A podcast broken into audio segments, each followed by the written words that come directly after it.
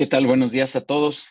Muy, muy buenos días a todos. Muchísimas gracias por estar aquí presentes en una sesión más de, webinar de los viernes. Con muchísimo gusto de, saludarlos, de, ver que estén por aquí presentes en esta penúltima sesión ya de, cierre prácticamente de, año 2021, otro año retador, este, desafiante, pero, pero bueno, y viene otro que sin duda será igual. Así que como lo he estado diciendo en cada foro donde me, paro, pues que creo, que con un trabajo inteligente, un trabajo estratégico, este, creo que vamos a lograr cosas interesantes. Así que, pues buenos días a todos, muchísimas gracias, gracias a quienes veo por aquí, al buen Carlos Alfaro, Cecilia, qué gusto, gusto en conocerte ya recientemente. Eh, David Uribe, un saludo amigo, Elizabeth López, Gabriela Morales, Gil Cedillo, amigo Héctor Cerrato, un saludo, Hugo Medrano, Em, ¿Quién más anda por acá? Pepe de Café Peseta, Pepe Olivera también, gracias, gracias por ayudarnos a, nutrir mucho este, este foro de People and Business.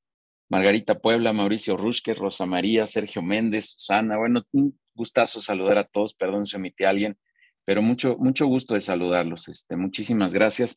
Y eh, mi querido Humberto, Humberto Amador, muchas gracias primero por, por aceptar la invitación a este espacio a este, a este foro de emprendedores, de empresarios que somos eh, la comunidad de People and Business. Muchísimas gracias por estar aquí presente, por compartirnos. Y, bueno, pues elegimos este, este tema eh, muy, muy interesante del, del famoso mail y con tu eslogan espectacular, poderosísimo, Humberto, de el mail no ha muerto. Eh, yo he dicho en, en, los previos a, a, esta sesión que de repente el mail nos sigue fastidiando, ¿no, Humberto? Ya, ya nos platicarás, pero nos sigue fastidiando, pero sin duda sigue siendo una herramienta muy poderosa, eh, bien utilizada y es de lo que nos vas a platicar. Eh, y, esta frase está, a, mí me cautivó desde que la escuché la primera vez, el mail no ha muerto. Así que de eso vamos a hablar hoy, de, estas estrategias de, de, campañas de, mail, de mailing. Así que Humberto, pues muchas gracias, gracias por estar aquí, a tu espacio. Bienvenido, buenos días, Humberto muchas gracias por la invitación, Judiel. Estamos aquí a la hora. Yo ojalá que les podamos aportar mucho valor. Yo estoy seguro que lo vas a hacer, Humberto. Ya te he escuchado y, y, repito, es un gran, gran tema. Así que muchas gracias, Humberto. Déjanos dar unos cuantos avisos en lo general aquí a la comunidad, este, pues ya prácticamente en este cierre. Primero tengo que agradecer a, todos los que estuvieron presentes en la sesión el pasado miércoles, que tuvimos ya nuestra primer sesión presencial post-COVID, este, post-pandemia, como le quieran llamar, pero después de casi dos años de, no haber tenido sesiones presenciales, pues decidimos cerrar el año con, con estas tres conferencias que la verdad creo que fue un gran evento para, para los que estuvieron por ahí. Ojalá les hayamos dejado un buena, una buena reflexión, un buen pensamiento y ese era nuestro objetivo. Y por supuesto conocernos, algunos no tenía el gusto y bueno, ya ya pude estrechar la mano de algunos y, ver la cara en el, verles la cara en el buen sentido de la palabra. Este, muy bien, pues muchas gracias, Neftalí. Te cedo la palabra para que nos platiques un poco nada más del networking, que ya prácticamente lo estamos cerrando, pero que viene recargado, prometiste, ¿no? Así es, amigo. Buenos días a todos. Quiero saludarlos. Bienvenido, Humberto. Sin duda será un tema de actualidad. Y sí, vamos a, estamos tratando, y lo digo estamos tratando porque no paramos de reinventar esto del networking. Tenemos nuevos ejercicios, nuevas dinámicas, nuevas interacciones. Todos los lunes de 6 a 8 en la noche tendremos sesiones interactivas de relacionamiento productivo donde estamos generando muchas relaciones interactivas y en la cual ya se han generado ciertos tipos de negocios. Incluso en la sesión que tuvimos el pasado miércoles, tuvimos por ahí un ejercicio muy interesante donde en 10 minutos generamos seis modelos de negocio en, los cuales participaban cada uno de los asistentes. Fue muy, muy dinámico y muy interesante. Este próximo lunes tendremos estas empresas en dos bloques, andamios ecológicos, Grupo Ancar, Evotec, Sistemas Integrales de Etiquetado, Forber, Inmosia, Finance House, Dolphin Shop, OCB Legal y GCI Radio y tendremos una empresa estelar que en este caso es Intermanagement Group. Eh, cada semana se presentan por cinco minutos cada empresa eh, explicando su modelo de negocio, las posibles alianzas, el cliente ideal, lo que está buscando. Y en esa interacción hay recomendaciones, hay sugerencias, testimonios.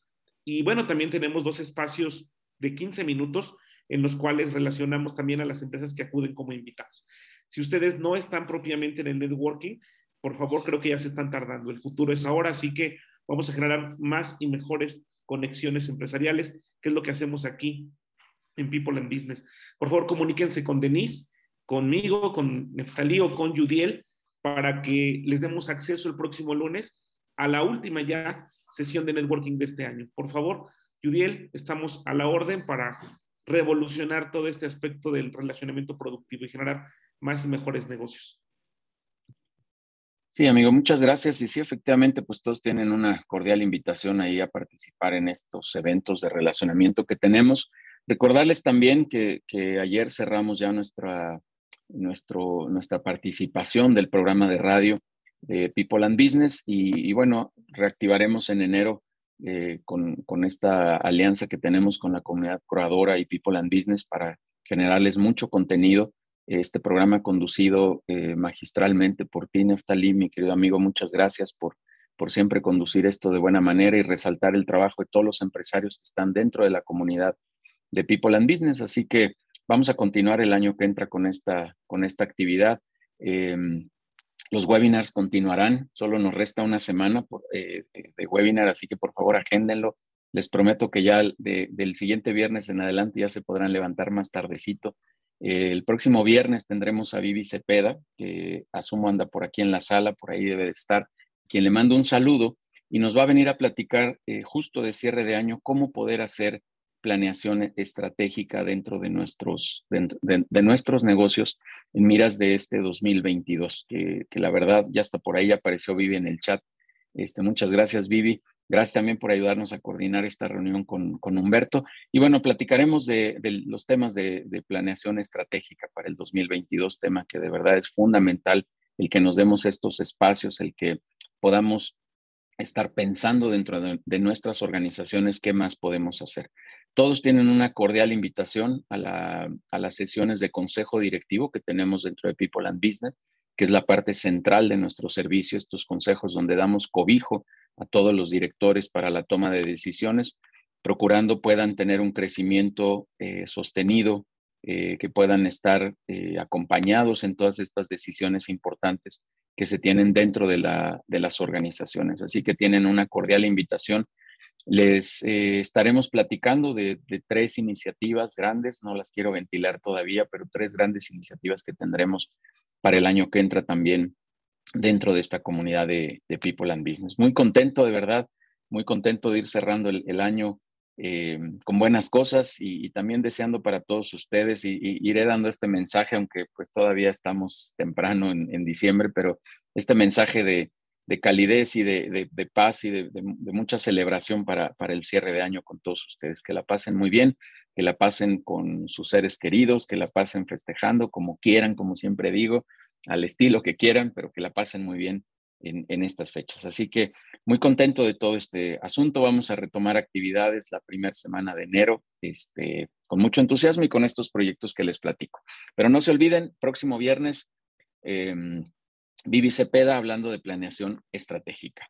Muy bien, pues son, son, los avisos así en lo general que tenemos. Muchas gracias. Y Humberto, pues vamos a darle. La verdad es que este tema, insisto, apasionante, este tema que siempre genera eh, polémica, Humberto, porque repito, pues todos recibimos un mail y de repente decimos, caray, bórralo, ¿no? Este, ya no quiero recibir esto, estamos buscando el botoncito de cómo desvincularnos y demás, pero creemos sin duda que esto sigue siendo una estrategia de mercadotecnia muy importante para el desarrollo de las organizaciones, eh, bien manejado, bien utilizado, y eso es a lo que nos vienes a platicar el día de hoy, Humberto. Así que nuevamente muchísimas gracias. Y muy brevemente te presento, Humberto Amador es emprendedor apasionado por la mercadotecnia digital con más de 18 años de experiencia, 18, escucharon bien, en email marketing, host de, post, de podcast, el email no ha muerto. Su gran eslogan, que de verdad está poderosísimo, mi querido Humberto. Así que pues adelante, este es tu espacio y vamos a, apagar los micrófonos como siempre para respetar tu, ponencia, pero les reitero que cualquier pregunta, cualquier comentario que quieran hacer, podremos abrir ya sea los micrófonos o ahí en el chat que nos vayan escribiendo, por favor, para coordinar las preguntas con Humberto. Mi querido Humberto, por favor, adelante, es tu espacio y bienvenido. Muchas gracias. No, pues muchas gracias, que nada, por la invitación. Eh, había escuchado cosas muy, muy buenas ahí con mi amigo José Luis de, de, esta, de esta comunidad, de este grupo de personas que se reúnen y pues en lo que pueda yo aportarles, encantado, ¿no? De entrada, si alguien tiene cualquier pregunta, cualquier duda, cualquier inquietud, la puede hacer por el chat y ahorita Yudiel me ayuda a, a, hacer esas preguntas y voy a dar un pequeño espacio al final para también preguntas y respuestas para que cualquier duda que tengan o que haya surgido a través de esta ponencia los pueda yo ayudar, ¿no? Eh, empecé muy joven, tengo que decirlo, porque se escuchan muchos 18 años ya. Entonces, eh, yo tengo una empresa de desarrollo de software hace ya algunos ayeres y en una reunión eh, yo era vendedor. La verdad es que no me gustaban las ventas, tenía una pésima percepción de los vendedores, como muchos en este país. Es eh, la segunda profesión más eh, vilipendiada después de los políticos. Y yo tenía una mala percepción también de las ventas. Y lo que sucedía en ese momento es que tomo un curso de ventas que me cambia la vida. Tenía 19 años y estaba por entrar a trabajar en un call center. Em, y me empiezo a, a, obsesionar con este tema de cómo poder contactar a más personas simultáneamente y cómo poder generar relaciones. Entonces, en ese momento, yo tenía un tarjetero grandísimo, o sea, tenía una carpeta a la que le iba poniendo y poniendo hojas. Eh, en ese momento todavía no había tanta información ni un marco legal tampoco tan eh, robusto como lo hay ahora. Entonces, eh, un consultor de mercadotecnia de software me dice, ¿sabes qué, Humberto? Lo que necesitas hacer es buscar la manera de automatizar algunos de tus esfuerzos para que puedas contactar a más personas. Entonces me pongo a, tenía yo capturado ya algunas cosas en Excel de, esa, eh, de ese tarjetero y me doy a la tarea de empezar a contactar a más personas y cada persona que me daba su tarjeta de presentación llegaba a esta lista. Y me di cuenta que era un excelente mecanismo para ir construyendo relaciones con los clientes lo que más me gustaba en ese momento es que era en un mundo en el que la publicidad era un acto de fe, literalmente, porque sacabas un anuncio de radio, de periódico, de revista, eh, y esperabas a que diera resultados. Había pocas opciones para medir lo que generaba ese anuncio particularmente. Y de repente empezar a utilizar email marketing y ver cómo podía yo saber quién abría el correo, quién lo leía, quién le daba clic y a qué le daban clic, me parecía completamente bruto.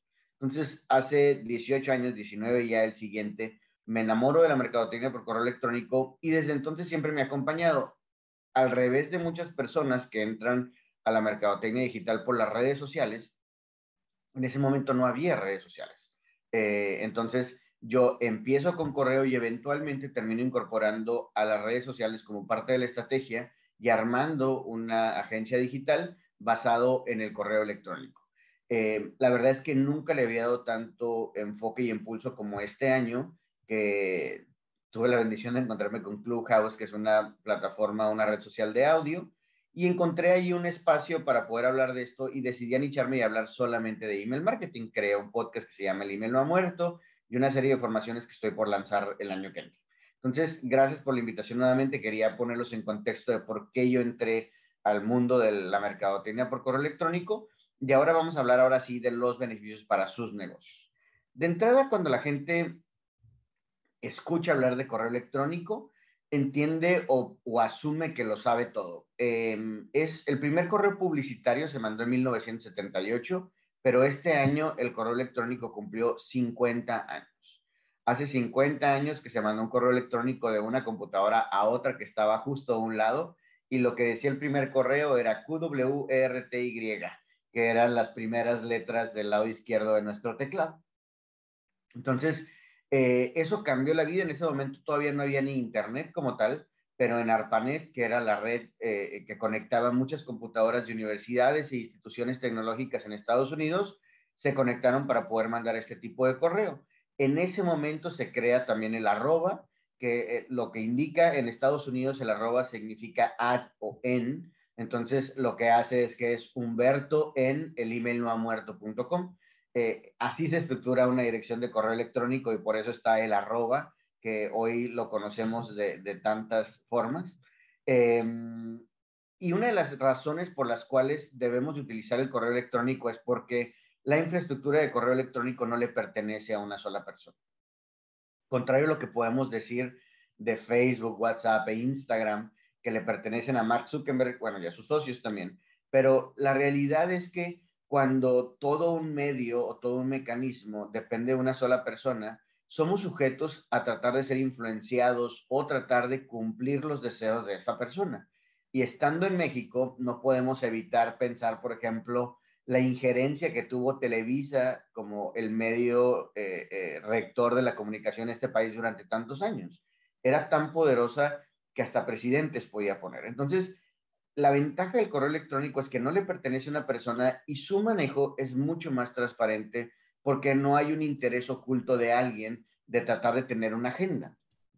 Lo que ha sucedido con redes sociales como Facebook es que llegan todas a, una, a un ciclo de vida en el cual primero se vuelven muy virales porque lo que buscan es captar muchos seguidores. Cuando tienen los seguidores empiezan a cerrar la llave porque lo que están buscando es generar ingresos de publicidad porque tienen una obligación con sus inversionistas. Y lo que sucede es que te obligan a invertir en publicidad para tener la misma exposición que antes tenías de forma gratuita.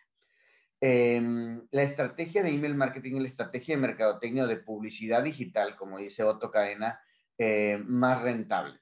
La realidad es que, em, eh, para que sea una idea, puedes recuperar hasta 42 veces la inversión en, en email marketing.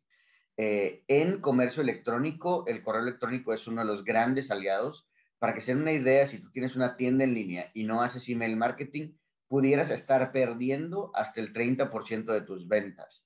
Y bajo este modelo de negocio, esta premisa de los tercios, de que tienes un tercio de costo de, producción, tienes un tercio de costo de operación y un tercio es tu utilidad, prácticamente estás dejando de ganar tu utilidad si no haces email marketing, ¿no? Em, y sobre todo es la mejor estrategia para fidelizar, porque si tú haces una publicación en cualquier red social y tienes una audiencia ahí y es otra publicación el día siguiente, nada te garantiza que la misma persona va a recibir el mensaje. Ya no vemos que lo lea, que lo reciba. O sea, hay, hay mensajes que hacemos en redes sociales que no lo reciben nuestros seguidores. Y en el correo electrónico, por lo menos tenemos la certeza que lo van a recibir. A lo mejor pueden no abrirlo, pero el simple hecho de estar en la bandeja de entrada de, de nuestros clientes, de nuestros prospectos de nuestros aliados de negocio es una gran ventaja porque incrementa el posicionamiento de marca, ¿no? Hay veces que tú dices, no voy a abrir este correo, pero sabes que está ahí y eso es una herramienta muy, muy poderosa. Entonces, ¿qué es lo que pasa con el correo electrónico porque es eh, tan poco sexy? Eh, de entrada, lo más sexy del correo electrónico hoy en día es que es una audiencia que te pertenece. Hace un mes, un poquito más, eh, hubo un caso que todo el mundo estuvimos atentos porque un lunes y parte del martes perdimos eh, el acceso a nuestras redes sociales. Se cayó Facebook porque cambiaron sus DNS por un tema de un ataque y de repente no teníamos Facebook. Ah, no pasa nada, vámonos a Instagram. Pues tampoco teníamos Instagram. Bueno, vamos a WhatsApp. Pues tampoco teníamos WhatsApp. Y de repente, tres de los mecanismos de comunicación más importantes que tenemos hoy día y que son usados por miles de millones de personas en el mundo no estaban disponibles.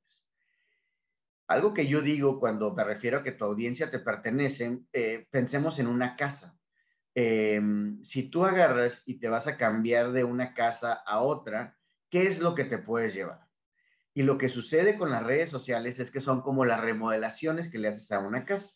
A lo mejor haces un asador en el patio, a lo mejor pintas la casa, haces un mural precioso, pones follaje artificial o haces un jardín vertical en una de las paredes, pero cuando te vas a ir de esa casa, te puedes llevar prácticamente tu ropa, tus muebles, pero hay muchas cosas que hiciste en tu casa que no te puedes llevar a otro lado. Lo mismo pasa con el correo electrónico. La audiencia que tú construyes en email marketing, es decir, tu listado de correos, es algo que te puedes llevar de un lugar a otro. Esto es algo que no sucede de la misma manera con las redes sociales. Si tú tienes 10,000 seguidores en Facebook, te los pudiste llevar a Instagram cuando de repente Facebook dejó de ser tan popular y Instagram se volvió la onda. No, no puedes. Tienes que empezar a construir de nuevo una audiencia ahí. En cambio, si tú usas MailChimp, por ejemplo, por decir una red, de, una herramienta de email marketing, y te vas a ir a Constant Contact o Active Campaign o Infusionsoft, puedes llevar tu base de datos de un lugar a otro sin mayor problema, porque esa base de datos te pertenece a ti. no le pertenece al dueño de la casa. Entonces, por eso eh, yo siempre insisto en construir audiencias que nos pertenezcan. Puede ser un listado de teléfonos también. Me dice la gente, oye, ¿puede ser un listado de WhatsApp? Pues sí pudiera ser un listado de WhatsApp y es una forma, pero ya nos dimos cuenta que WhatsApp también puede fallar y no te puedes llevar a tus contactos de WhatsApp a Telegram automáticamente sin que tu audiencia haga algo. Aquí estamos hablando siempre de que tú tengas el control completo. Yo me puedo llevar mis correos y a lo mejor la gente se va a suscribir en la lista, pero tuve al menos la posibilidad de mandarle un correo electrónico. Entonces, eso es que tu audiencia realmente te pertenece. Entonces, basados en esta premisa, vamos a conocer ahorita algunos beneficios del email marketing y cómo construir una estrategia exitosa de email marketing en algunos minutos para dar espacio a preguntas y respuestas. Eh, esta es una muestra de lo que sucedía con una página que yo administraba en 2020 a 2021. Ahora, ¿qué me hizo abrir los ojos con esto y empezar a hablar de email marketing 18 años después de que empecé? Siempre me ha apasionado igual. Y la realidad es que la razón es que me tocó ver en la pandemia cómo muchísimos negocios cerraron porque no tenían una audiencia que les pertenecía. De la docena de clientes que yo tenía en la agencia, perdimos cuatro clientes aproximadamente porque eran clientes no esenciales y se vieron la obligación de cerrar. Y ninguno de esos cuatro clientes tenían una bandeja, digo, tenían una, una eh, lista que les perteneciera. En cambio, tres clientes crecieron a más del doble y coincidentemente los tres clientes tenían una estrategia de email marketing. Entonces, ahí quedó para mí mucho más evidente que el tener una audiencia, un listado de clientes, Rubén Gallardo de Aprendamos Marketing dice, ten tu lista de Excel y esa abrázala porque eso es, ese es tu negocio.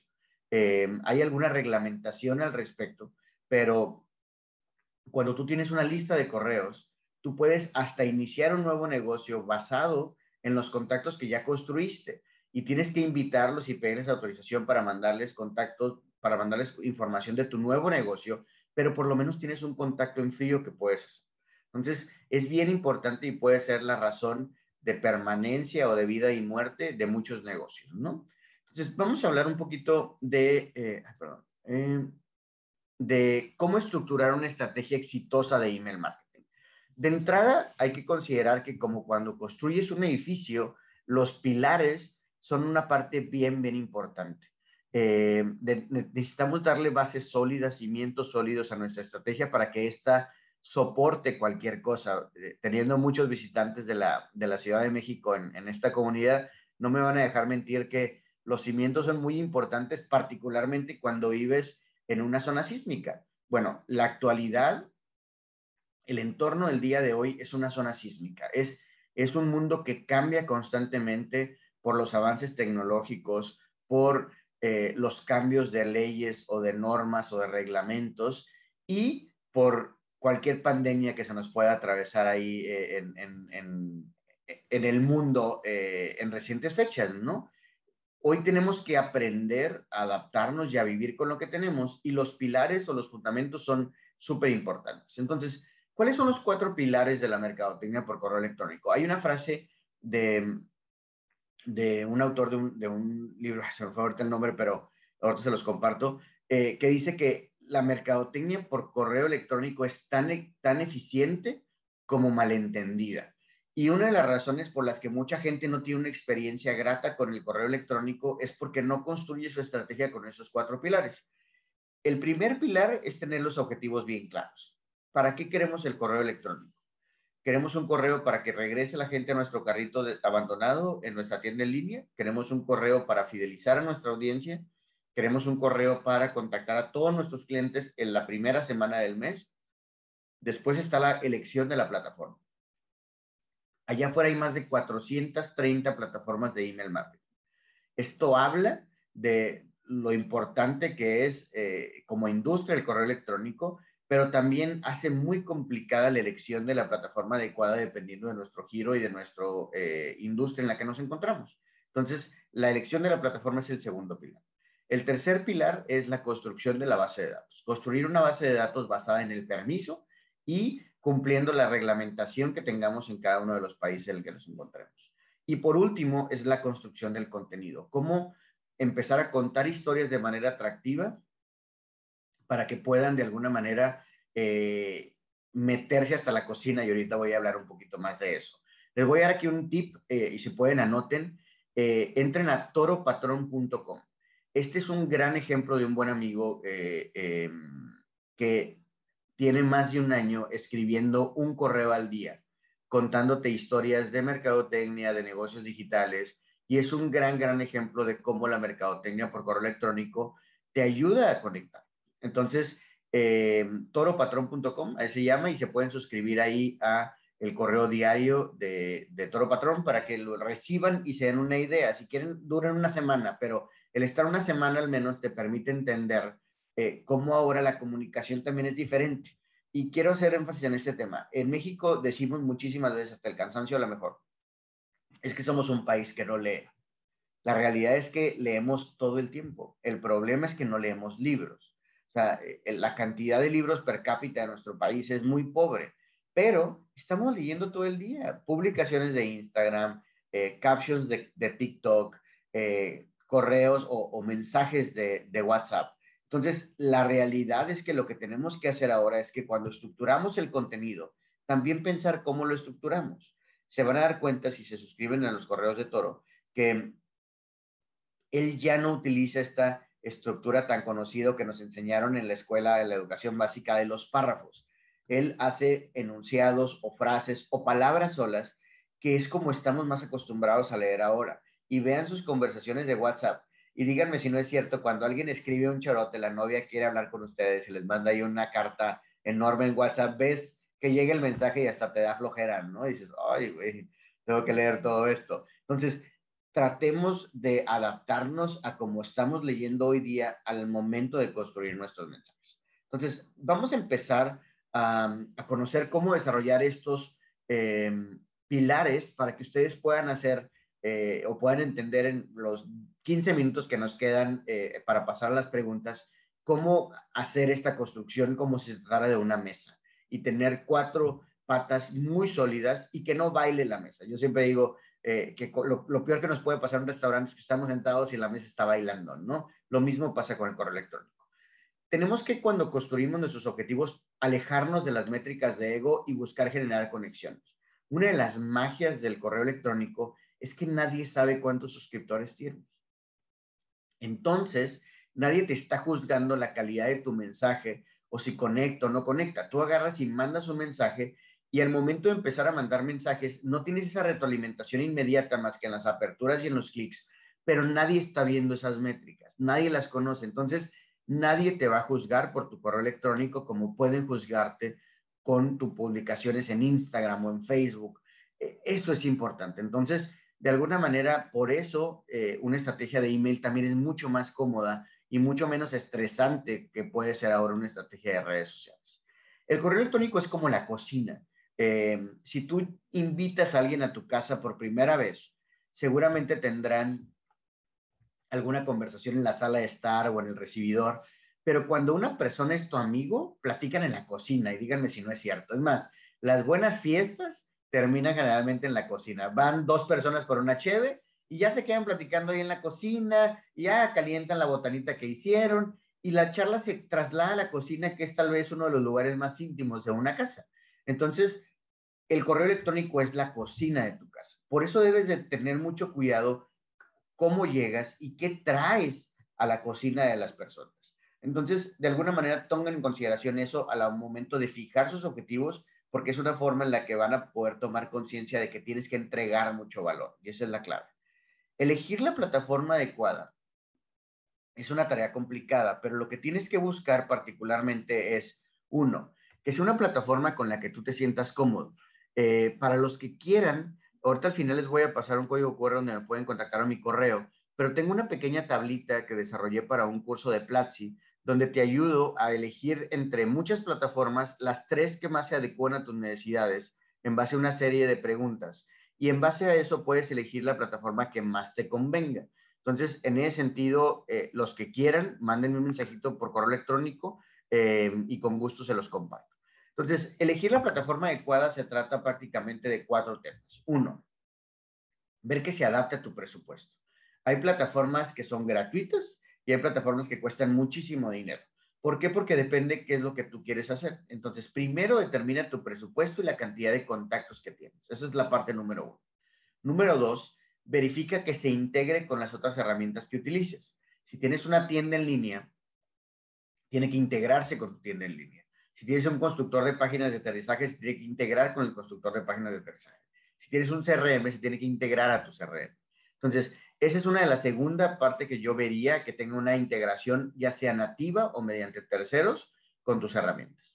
Em, número tres, verificar que uno, me siento cómodo utilizando la plataforma, que su uso es amigable y a veces esto implica con el idioma. Casi todas las plataformas están en inglés, pero hay algunas que han traducido sus contenidos o hay algunas que han, han sido confeccionadas en español de base, como Doppler que es una plataforma argentina que tiene ya varios años de presencia en México y que es una plataforma muy, muy popular. Y por último, el modelo de negocio de la plataforma. Hay dos formas en las que tú puedes contratar email marketing, que son, número uno, eh, en base a créditos, es decir, me van a cobrar por la cantidad de correos eh, que mando, o número dos, por una renta mensual y puedo mandar todos los correos que yo quiera. Entonces, con esos cuatro eh, aspectos, puedes construir una, una estrategia de email marketing en la plataforma adecuada. La tercera parte es construir tu base de datos. Y para eso hay que encontrar a tu lectora ideal. Seguramente, como en muchísimos foros, ya les han de haber hablado del buyer persona o el avatar de cliente o tu cliente ideal. Aquí la diferencia es que en el correo electrónico el perfil del lector ideal integra algunas cosas como cuándo lee la persona sus correos, cuál es el formato que más le gusta, cuáles las cosas que le interesan a él. Y son capas que debemos de poner eh, arriba de un perfil sociodemográfico, un interés, un, características que tú ya puedes de alguna manera tener muy, muy clara de tus clientes. El lector ideal entonces tendrá estas características y te permitirá que tu correo sea abierto casi siempre asegúrate de tener consentimiento. En México, como muchos reglamentos, la Ley Federal de Protección de Datos Personales en posesión de particulares es una ley que tiene ya alrededor de 9, 10 años. Eh, esta ley, curiosamente, no se creó por el, em, por el uso que se le daba al email marketing, sino se creó porque después de la elección de, perdón, es del 2008 la ley después de la elección del 2006, las autoridades se dieron cuenta que podías ir a Tepito y comprar todo el padrón electoral en un USB. Y así se vendían muchas otras bases de datos de tarjeta vientes, de líneas telefónicas, de muchas cosas. Y lo que el gobierno trató de hacer es controlar la posesión de la información que tenían los particulares y evitar eh, en una eh, previsión de lo que venía o iba a pasar eventualmente con todo el tema de la data, que grandes conglomerados como el de Telmex o Telcel eh, agrupara gran cantidad de información y que pudiera hacer mal uso de ella. Entonces, es, es, la naturaleza de la ley, pero dejó de lado algunas cosas importantes. Entonces, en México vivimos en un país en el que tenemos muchas áreas grises con respecto a la legislación de email marketing, pero sucede algo.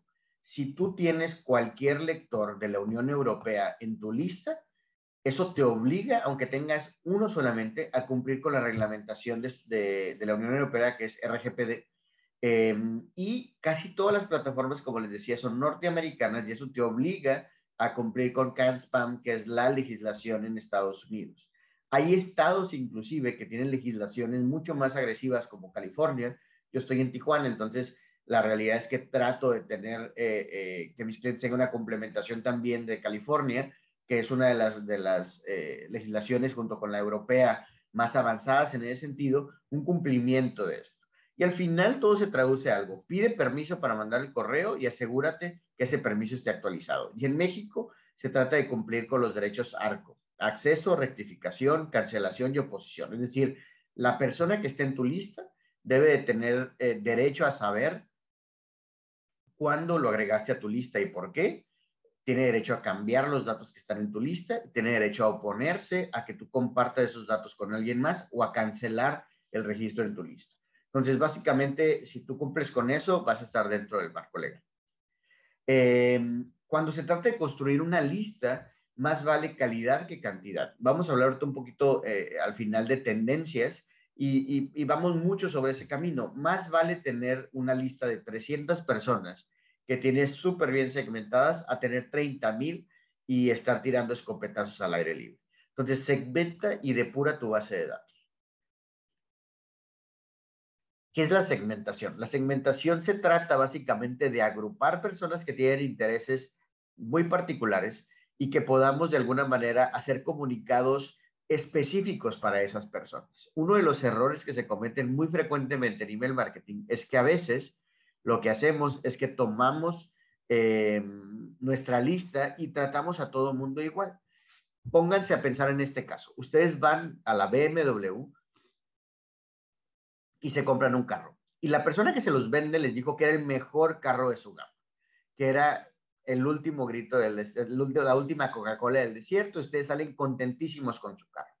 De repente, a la semana, reciben una promoción de otro vehículo y el anuncio dice específicamente que es el mejor vehículo de su gama, mejor inclusive que el que ustedes acaban de comprar. Eso te hace sentir mal porque te sientes defraudado por la empresa que te vendió. Entonces, si tú hubieras tenido segmentada tu lista como BMW, hubieras evitado ese tipo de comunicados. Es decir, a la gente que no me ha comprado un carro, dile que este carro es el mejor. Pero las personas que ya me compraron un carro anteriormente, no les mandes ese mensaje porque seguramente tú les dijiste que tu carro era el mejor de su gama. Entonces, de alguna manera lo que tienes que buscar es tratar de tener bien separadas a las personas con intereses similares o diferentes para que se eviten ese cruce de mensajes y que tu mercadotecnia por correo te traiga beneficios y no problemas con tus clientes. Cuando empezamos a contar historias o empezamos a enviar contenido, es bien importante que podamos contar en forma de una historia o que podamos hacerlo de una manera que sea entretenida para los clientes. Eh, en esta nueva faceta de empezar a generar contenido, eh, me he estado documentando mucho y he aprendido cómo hoy la generación de contenido se ha vuelto bien diferente. Queremos aprender algo, pero también queremos ser entretenidos al mismo tiempo. Eh, no sé si algunos siguen a Juan Lombana. Eh, él es un marketer que entró a los 19 años a trabajar a, Google y acabo de tomar un taller con él en la Ciudad de México hace unos meses. Y algo que me impacta de él es que eh, él le queda bien claro esta parte del entretenimiento y cuenta muy malos chistes, pero la realidad es que es bien consistente en eso, ¿no? Eh, resulta divertido porque son tan malos los chistes que termina riendo, pero la realidad es que te, entretiene el tiempo que te está educando y creo que es un gran reto que tenemos hoy.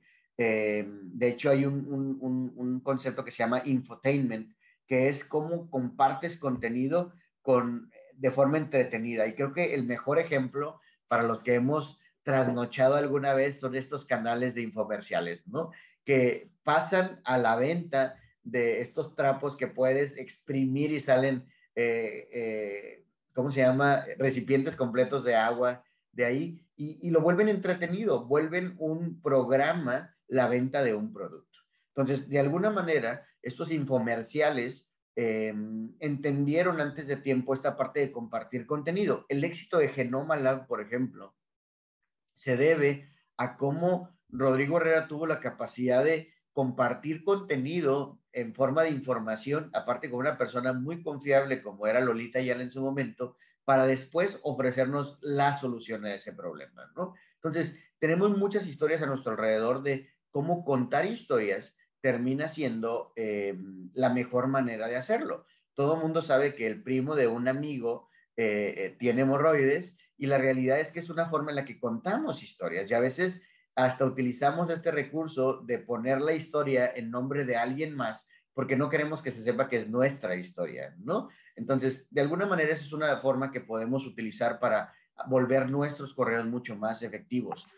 Tienes que buscar que tu correo parezca o siente el cliente que está escrito para la persona que está del otro lado de la lista. Y eso a veces implica que mandes dos o tres campañas diferentes a diferentes segmentos. Es mucho bonito. Mm.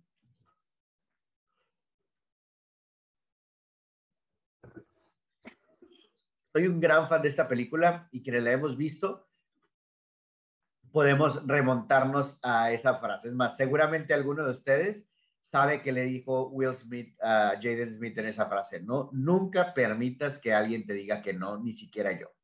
Entonces, las historias tienen ese poder de hacer que las frases o, un tema se nos quede bien grabado. Hay momentos en los que te puedes acordar, no de las cifras de una junta, pero te puedes acordar de la frase o de la, de la historia que contó el CEO para ejemplificar algo, ¿no? Entonces, por eso es tan, tan importante este tema. No olviden elegir nunca la línea de asunto cuidadosamente. Eh, en México tenemos este dicho de la curiosidad mató al gato. Tienes que generar curiosidad, sentido de urgencia y a la vez ser muy conciso, ¿no? Perdón. Y lo que tratas de hacer en una línea de asunto destacable es que tienes que llamar la atención. Entonces trata siempre de destacarte. Utiliza los emojis, pero utilízalos inteligentemente. Es decir, utiliza uno, no mandes un correo con puras mayúsculas. Es una de las peores cosas que puedes hacer. Y hay algunas palabras que están directamente relacionadas con el spam. Si nos remontamos a, la, a 2005, 2006, que el correo electrónico explotó, muchas empresas farmacéuticas lo utilizaron para tratar de generar ventas de sus productos. Y esto de alguna manera... Ay, perdón, discúlpeme. ¿eh? Está haciendo mucho frío acá en Tijuana y me como que me estoy restando, perdón. Entonces, la línea de asunto se trata de cómo compartes contenido, pero evitando las palabras spam. Hay palabras como gratis, como ahora, por ejemplo, una palabra que está empezando a ser muy eh, filtrada por los correos son las palabras relacionadas con criptomonedas todo lo que tiene que ver con cripto, Bitcoin y ese tipo de cosas cada vez son más filtradas por los correos electrónicos. Cuando tú mandas un correo electrónico hay tres elementos que, que, dependen. Cómo mandas tu correo, el servidor de entrada y tú, eh, tus costumbres o tus hábitos al recibir correo. Si ustedes usan Gmail, por ejemplo, sabrán que todos los promocionales se van a la carpeta de promociones. Pero si tú abres consistentemente alguna de esas carpetas algunos correos y guardas la dirección de correo, se va a ir a tu bandeja de entrada. Entonces, esto es un logro para la gente que nos dedicamos al email marketing y se da solamente entendiendo a tu cliente y mandando las mejores líneas de asunto. Eh, ok, bueno, ya platicamos de la importancia de contar historias y, quiero cerrar ahora con lo que son las tendencias para este año. Eh, estamos ya viviendo los últimos 21 días de un año que, que bueno, al final creo que la otra vez platicaba esto con un amigo. Todos pensamos cuando pasamos del 2020 al 2021 que el primero de enero ya no iba a haber COVID. Pero no, pues ya, o sea, el 2021 ya es año nuevo, vida nueva, mundo nuevo sin COVID. Y nos hemos dado cuenta que esto se ha ido adaptando y hemos tenido que abrazar a la pandemia y adaptarnos a esta nueva eh, eh, realidad creo que ha traído algunos retos muy importantes, pero también ha traído avances muy, muy importantes como este. Yo creo que hace tres años, y no sé cómo llevaba eh, eh, Jodiel y Nestalí People in Business, pero eh, no concebíamos estar personas del otro lado del mundo o en otro lado del país entrando a estos networkings o a, estas, a estos webinars.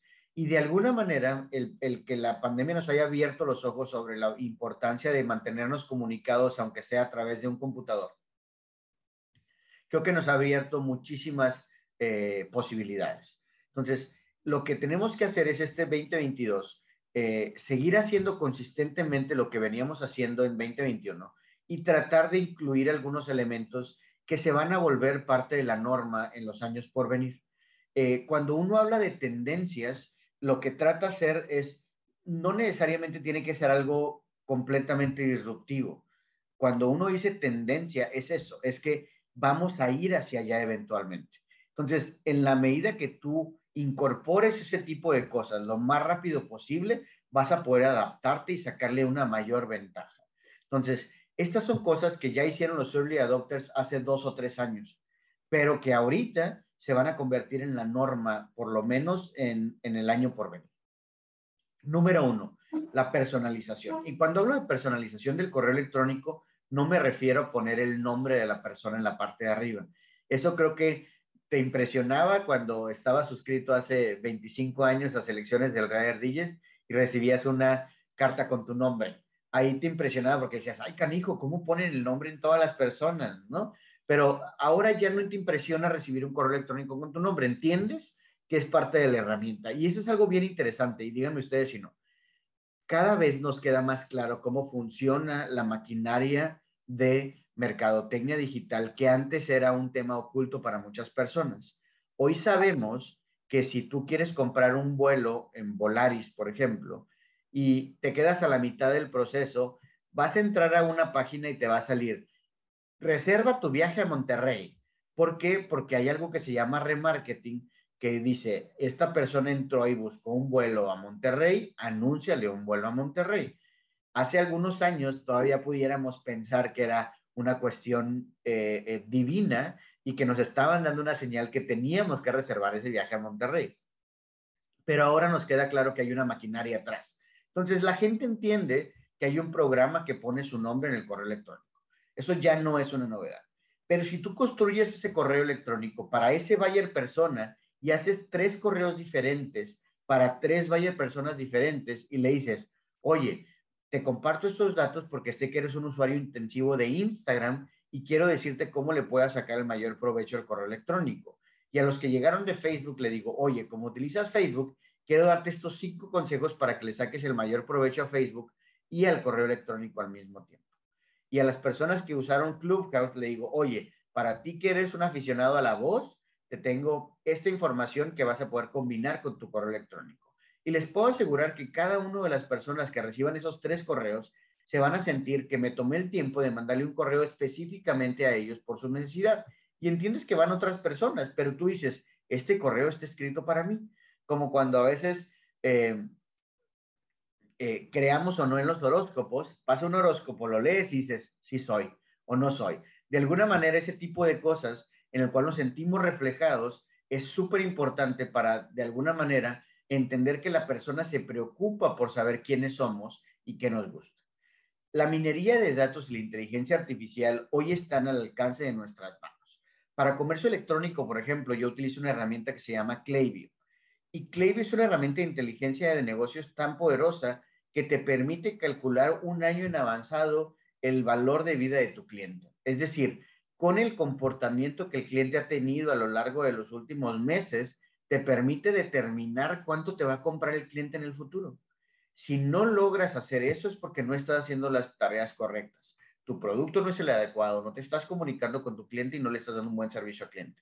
Pero en general la herramienta te permite hacer minería de datos que antes solo estaba reservada para las grandes corporaciones. Y la herramienta empieza creo que en 40 dólares al mes. O sea, en 40 dólares, con 40 dólares al mes tú puedes tener un actuario prácticamente en tu computadora y te puede dar cálculos importantes sobre cuál va a ser el proceso de compra de tus clientes en futuro. La integración con el comercio electrónico en herramientas de este tipo cada vez va a ser más natural. Eh, les voy a dar aquí un pequeño tip eh, que va a dejarles dinero. Si, el email marketing no les deja eh, recursos porque no lo aplican, por lo menos esto sí les va a dejar. Hoy las tiendas en línea cada vez son más las que adaptan sus estrategias para poder retener o mantener los clientes, porque allá afuera hay una jungla. La cantidad de tiendas en línea nueva que nacieron a raíz de la pandemia es impresionante. Entonces, les voy a dar un tip. Cuando ustedes quieran comprar algo y lo quieran mucho y es una compra programada, si es una compra que tienen que hacer de urgencia, no se tomen ese tiempo, pero si es una compra programada, por ejemplo, estamos a 15 días de Navidad, si va a llegar a tiempo, hagan esto. Entren a una tienda en línea, echen los productos que quieren al carrito de compra y esperen unas 6 horas. No lo compren, dejen el carrito abandonado ahí, anoten lo que van a comprar y váyanse.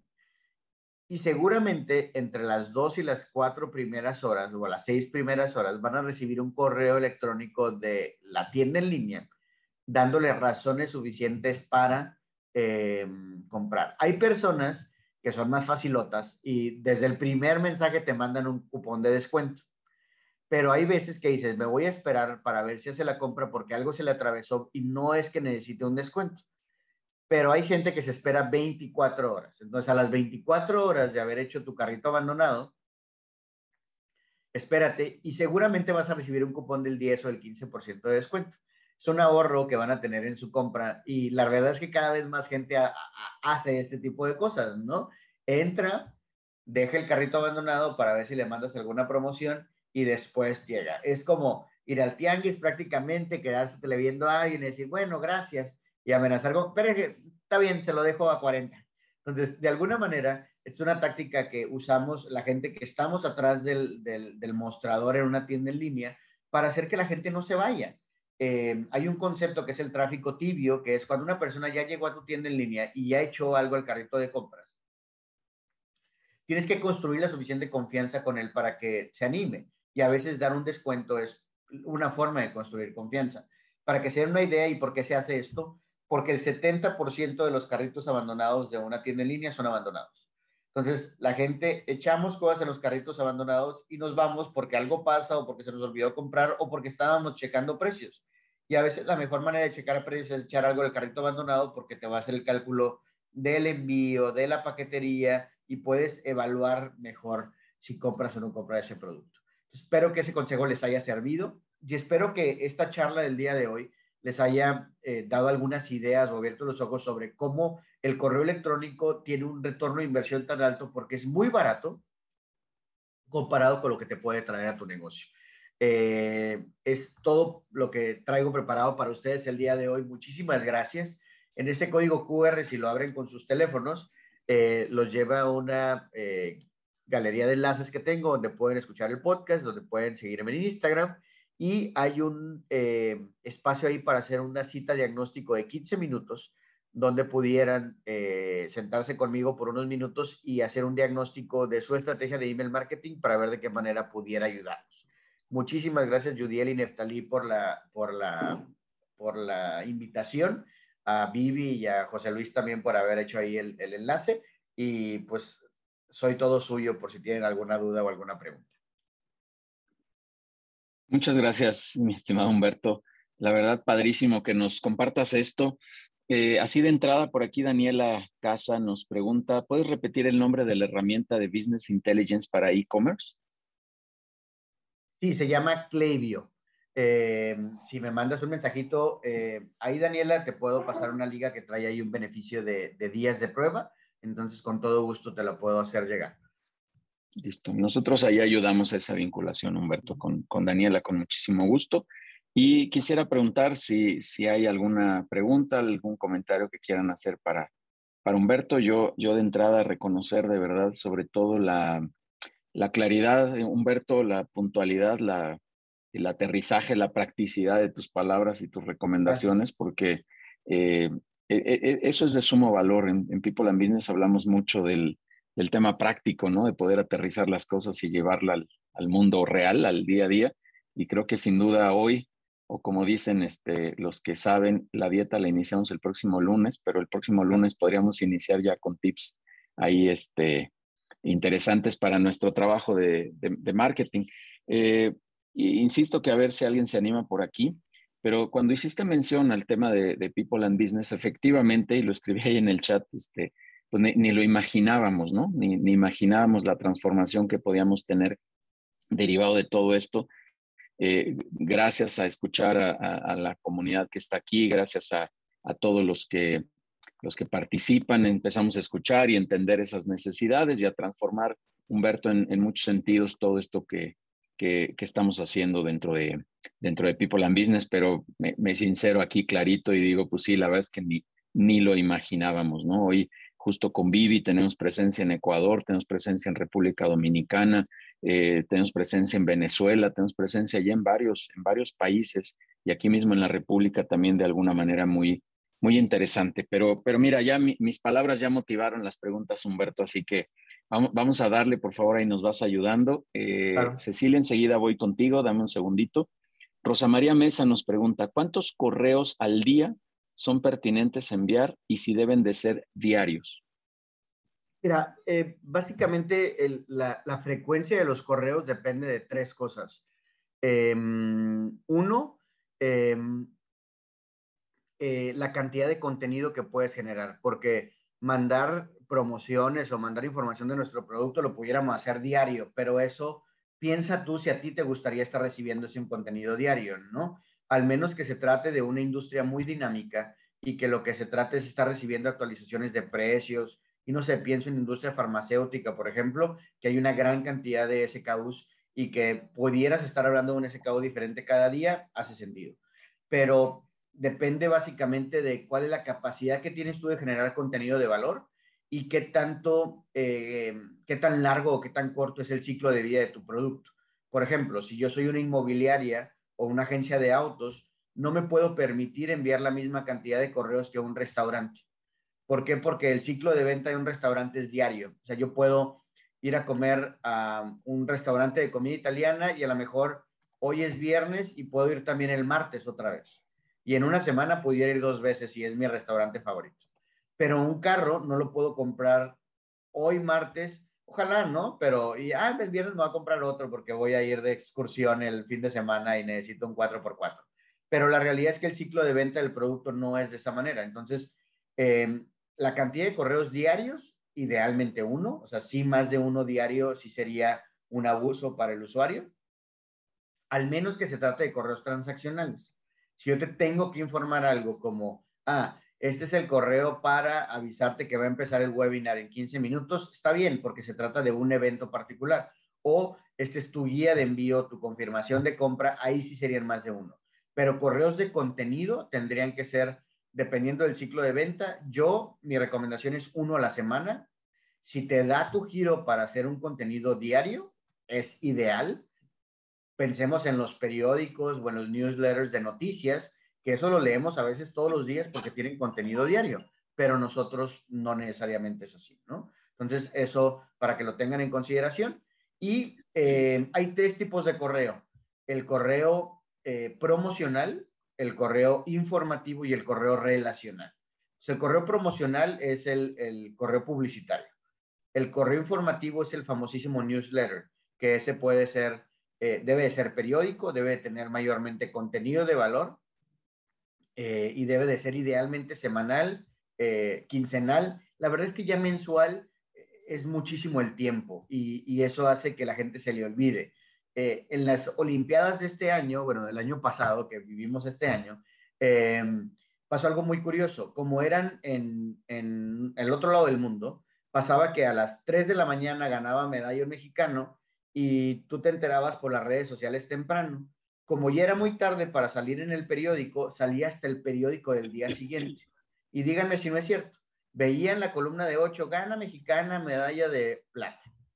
Y dices, ah, pero es una noticia vieja. Y habían pasado al menos 24 horas, pero el, hecho de estar expuesto a reacciones, a publicaciones de todo mundo, hacía que te enteraras eh, ya hace mucho tiempo, ¿no? Por ejemplo, ayer falleció Carmelita Salinas, ¿no? Y fue trending topic en la noche hoy vemos la noticia y ya ayer ya te chutaste las reacciones de todo el mundo, entonces dices, ay, pero si eso ya fue hace tiempo, ¿no?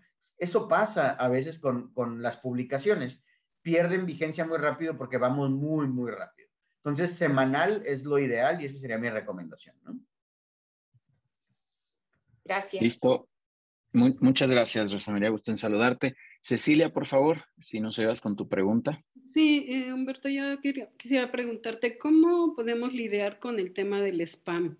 Ya muchas empresas, por seguridad, eh, han metido candados en donde no hay manera de que tú mandes un correo electrónico, te lo rebotan en automático. Claro. Eh, no, no necesariamente, como tú dices, con un correo promocional, sino algo más informativo, algo más detallado, más, más encauzado a la persona que vas a, que, a la, que le vas a dirigir la información. ¿Cómo hay que lidiar con esa parte? Mira, hay, hay tres factores en la entregabilidad, que es, eh, uno, la plataforma que utilizamos y la reputación que utiliza, o sea, el que tiene particularmente. Em, es importantísimo a la hora de elegir una plataforma que asegurarnos que tiene una correcta reputación. Tu propio dominio, es decir, debieras de verificar que las personas en tu empresa em, em, hagan uso adecuado de ese tipo de cosas. Hace poquito fui a la Ciudad de México con unos amigos y traía una de mis camisetas del email no ha muerto y mi amigo empieza a decir, no, es que yo que las redes sociales, el correo ya se murió y me dice, yo tengo muchos problemas con mi correo. Y le digo, a ver, ¿por qué? Y me dice, es que tengo, o sea, se me acaban los correos que puedo mandar en el día en el servidor de la empresa y tengo que contratar más correos.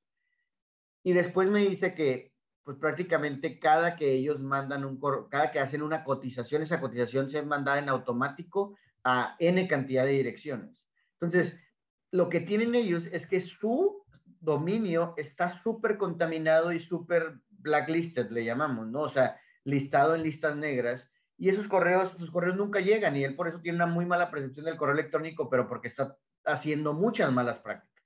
Entonces, de entrada hay que tener cuidado cuáles son las prácticas de tu negocio y si hay algún, yo a veces recomiendo particularmente, Cecilia, comprar un dominio específicamente para el email marketing. Es decir, si tu correo es peopleandbusiness.com, eh, yo tendría marketingpnp.com. Y en ese correo voy a estar mandando todos mis comunicados de mercadotecnia y que son importantes que lleguen, pero no comprometo mi correo electrónico corporativo con mi dirección de email marketing. ¿Ok? Porque como bien dices, cada vez los servidores son más sensibles a un mal uso de este tipo de herramientas, ¿no? Entonces, a veces pagan justos por pecadores. Entonces, em, eh, es una recomendación que yo te podría dar en ese sentido, ¿no? Ok, gracias. De nada. Ahora, hay, para, que, para que quede también más claro, hay tres tipos de, de verificación, que es DKIM, SKF y eh, la autentificación, que son cosas técnicas que puedes hacer en tu correo electrónico para que entre sin tanto problema a cualquier servidor. ¿Ok? Básicamente, yo les decía ahorita esta analogía de la, de la cocina. Si yo llego y toco tu puerta es porque sé dónde vives, tengo tu dirección. Pero si aparte muestro una identificación, tú me puedes identificar a mí y me vas a dejar pasar a tu casa. Entonces, eso es lo que hace DKIM y SPF. Entonces, te recomendaría que técnicamente pudieras investigar esa parte.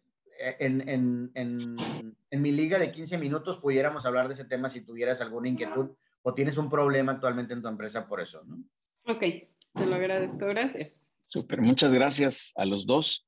Em, listo, vamos por acá. Héctor Jaramillo nos hace dos preguntas, las voy a, las voy a juntar aquí, em, Humberto.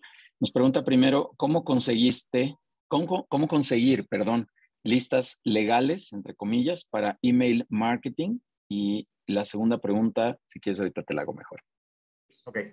Eh, no, o sea, no existe tal cosa como conseguir listas legales de email marketing. O sea, para que el correo electrónico funcione, tiene que ser basado en el permiso. Entonces, bajo esa premisa, no hay una lista legal que puedas ofrecer. Ahora, sí hay listados que son públicos y que en, México la legislación, como decía, es un poco laxa.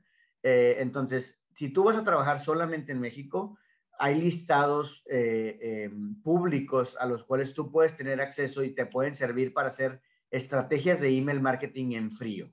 Que quede muy claro que eso, eso no te va a dar los 42X, por ejemplo, del que estoy hablando, porque son, es otro tipo de estrategia. Eh, pero eh, en México, si, si tu correo es público, tienes la autorización implícita de mandarle un correo electrónico a esa persona, pero tiene que tener tu herramienta una forma de poder ser desuscrito en ese momento. Es decir, yo, puedo, yo debo de poder desuscribirme de esa primera comunicación si no estoy de acuerdo. Entonces, no hay tal cosa, pero el INEGI y el CIEM, por ejemplo, eh, Héctor, tienen listados públicos a los que tú puedes de alguna manera acceder y, filtrar por el tipo de industria y ese tipo de cosas y pueden ayudarte, ¿no? Eh, em, digo, es una parte más técnica y de proceso, pero sí existen ese tipo de listados. Eh, más para ti que estás en B2B, por lo que puedo ver en tu segunda pregunta, te pudiera ayudar eso, pero los resultados obviamente serían eh, em, no los mejores probablemente, o sea, en lugar de tener un porcentaje de apertura del 15 o 20%, vas a tener porcentajes de apertura del 4 o del 5%. Y algo importante es que a la hora de subir esos listados a un eh, email service provider o a una plataforma de email marketing, tienes que tener mucho cuidado porque te van a preguntar cómo obtuviste esta lista y si tú le dices es un listado público, te van a cancelar tu cuenta. Entonces, si ocuparas alguna ayuda en ese proceso, avísame y te puedo apoyar. Eh, eh, pero sí hay que tener mucho cuidado con esa parte porque no es una mejor práctica, hay que decirlo con todas sus palabras. Super, Humberto. Y la otra pregunta es, que está muy buena, ¿es mejor un correo con texto en el mismo, archivo adjunto o link a tu landing page? Estoy en el negocio B2B. Ok. Los correos de texto que se han vuelto tan populares últimamente eh, van muy relacionados con, con, la pregunta que hacía Cecilia, que era, eh, ¿cómo hago para llegar a la bandeja de entrada de mi cliente? Este es un tip que vale oro. Si el correo tiene una proporción texto-imagen mayor del 50%, es decir, si el correo es más imagen que texto, hay una probabilidad muy alta que se vaya a la bandeja de no deseado.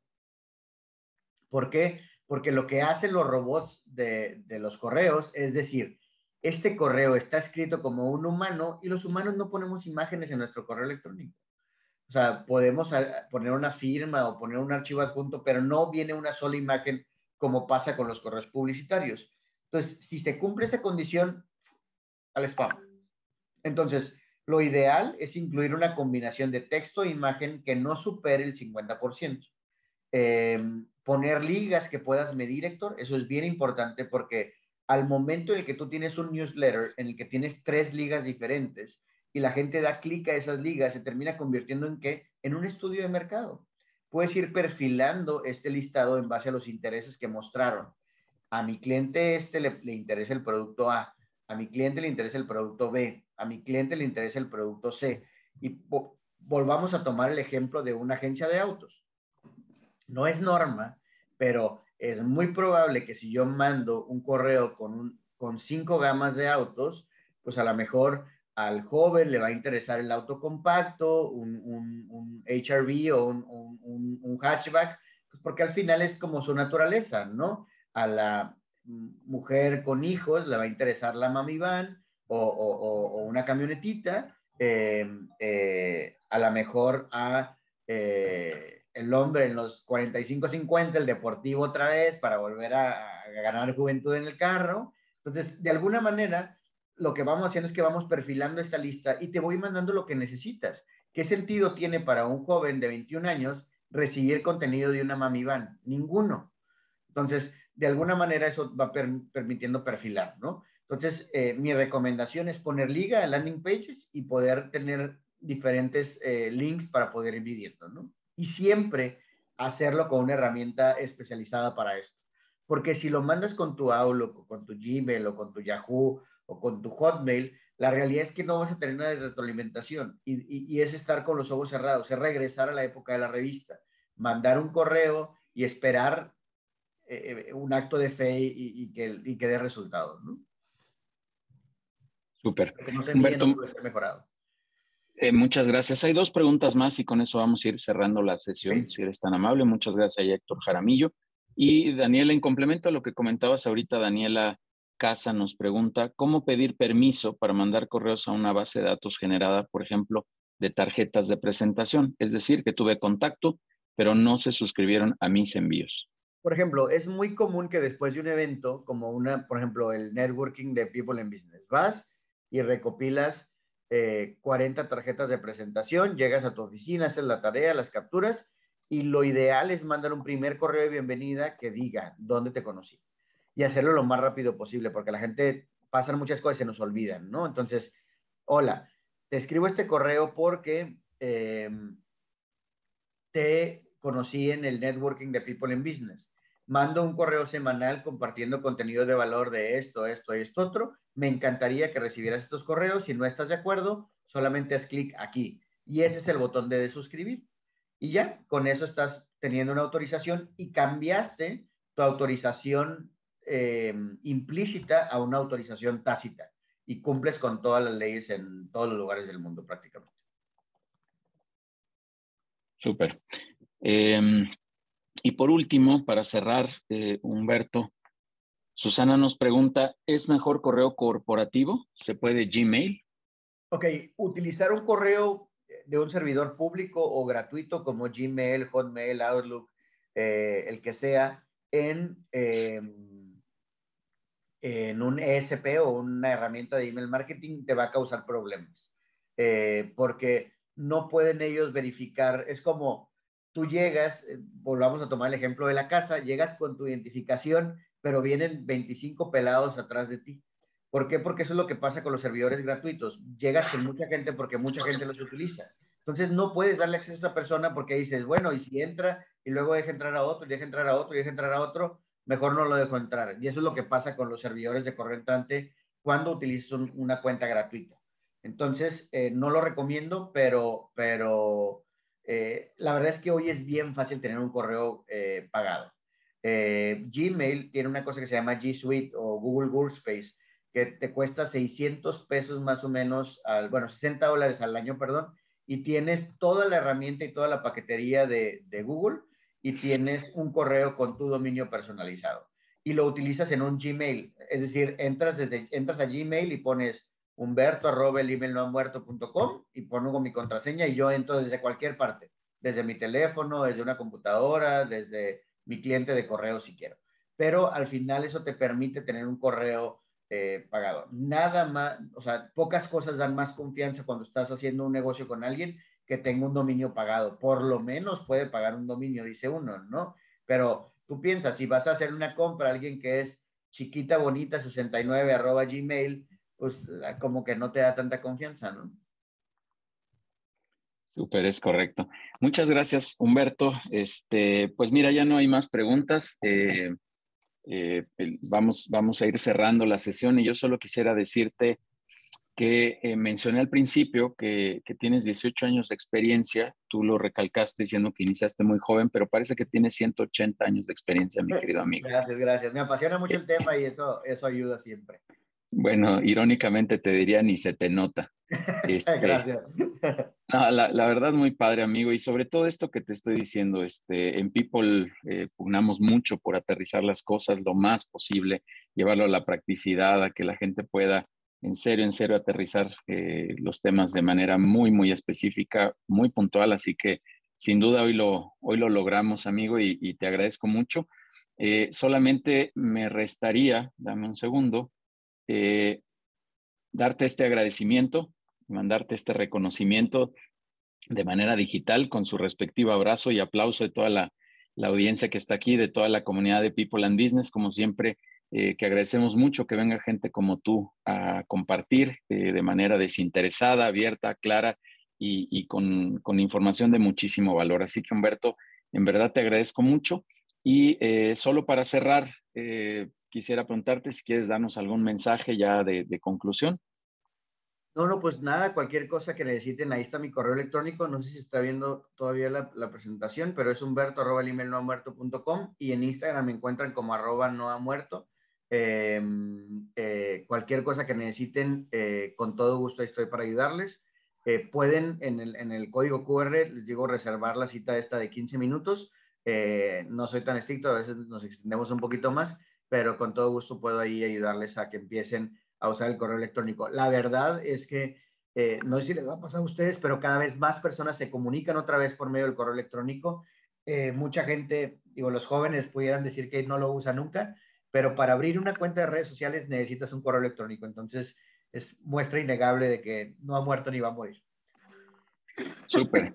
Este, muchas gracias, Humberto, y, haremos llegar vía, te voy a decir, Humberto, te vas a reír, pero vía mailing, les haremos llegar a todos los que están por aquí presentes eh, el código y los contactos. Y si alguien necesita, pues ya sabe directamente con Denise, que ya puso sus datos ahí en, en el chat, o con, conmigo directamente, y podemos ir haciendo esos enlaces con Humberto con muchísimo gusto para seguir compartiendo. Muchas gracias. Solo me resta decirles que el próximo viernes, por favor, no se lo pierdan. Por ahí ya vi que sí estaba Vivi Cepeda, ya está sonriendo. Vivi Cepeda desde Ecuador nos va a venir a platicar eh, de cómo poder hacer planeación estratégica. Dice que le apasiona este tema y si está como Humberto, pues se nos espera una sesión increíble donde nos va a generar mucho contenido y sobre todo en un gran momento. Yo cada año procuro que tengamos estas sesiones de, cierre con temas de planeación, de pensamiento, etcétera, porque creo que son de mucha utilidad para, para todos los que estamos aquí. Así que no se lo pierdan, con eso cerramos estos webinars del 2021, arrancaremos por ahí la segunda semana de enero. Eh, les prometo que con mucho más contenido, con mucha más información que quiero generar para, para todos ustedes, que queremos generar para todos ustedes. Están cordialmente invitados a la sesión de networking que tenemos la siguiente semana. Eh, ya la, última sesión también de 2021 para todos aquellos que quieran hacer relacionamiento, que por aquí veo mucha gente eh, que participa ya en esas sesiones, así que cordialmente invitados a este, a este grupo de vinculación empresarial que tenemos. Eh, también, por favor, eh, quien tenga interés en participar en alguna sesión de consejo directivo, con todo gusto lo hacemos, lo coordinamos con ustedes sin ningún costo, este, totalmente de cortesía, así que por favor escríbanos y los, los invitamos. El programa de radio que también retomaremos esta tercera temporada que estamos ya eh, con todo para generar mucho contenido. Algunos de ustedes ya han tenido oportunidad de estar ahí, así que también muchísimo gusto.